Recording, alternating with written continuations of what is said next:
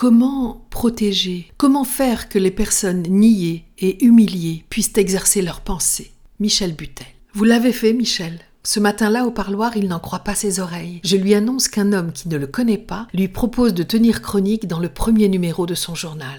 C'était en 1984, et c'est en toute illégalité assumée que vous avez donné la parole à un marginal, à une personne détenue, à un jeune homme de 29 ans dont vous avez changé la vie carcérale et l'espoir sur un avenir possible. À compter de ce jour, il n'a eu de cesse que d'apprendre, plus, encore, toujours, pour être à la hauteur de votre confiance, à la hauteur de l'autre journal. Il a même décidé, quelques chroniques plus loin, d'écrire un livre et d'attendre patiemment la fin de sa peine s'il réussissait à être le premier détenu en France autorisé à publier depuis sa cellule. Vous l'avez fait, Michel. Lorsque mon frère est parti rejoindre ces anges que vous aimiez tant, non sans une main assassine que l'on a décorée, vous avez pris la plus belle des plumes pour en quelques mots dire Bruno Sulac est mort. Il n'avait aucun ennemi, il n'avait commis aucune violence. Il est mort parce qu'il n'était pas un salaud, parce qu'il ne voulait pas être le héros d'une tragédie. Jusqu'au dernier jour, il a refusé les armes qui l'auraient sans doute sauvé, mais il ne les jugeait pas conformes à sa morale. Jusqu'au dernier instant, il a refusé le rictus de la violence parce qu'il se savait un enfant, un joueur, un homme oiseau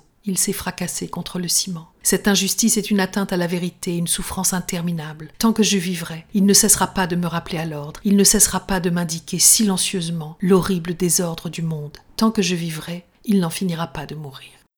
Aujourd'hui, vous êtes allés le rejoindre, et tant que je vivrai, vous ne cesserez tous deux de me rappeler à l'ordre, et de m'indiquer silencieusement l'immense bonheur d'avoir croisé un jour dans un autre journal un homme, Michel Butel, qui croyait en la mémoire et la mélancolie, et qui disait J'ai écrit pour donner, comme un messager survivant, des nouvelles aux vivants.